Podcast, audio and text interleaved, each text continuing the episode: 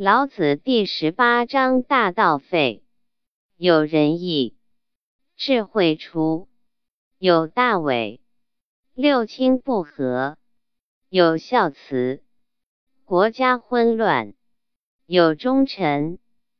大道废弃了，用仁义来补救；智慧的教授离开了，有讲师来代课。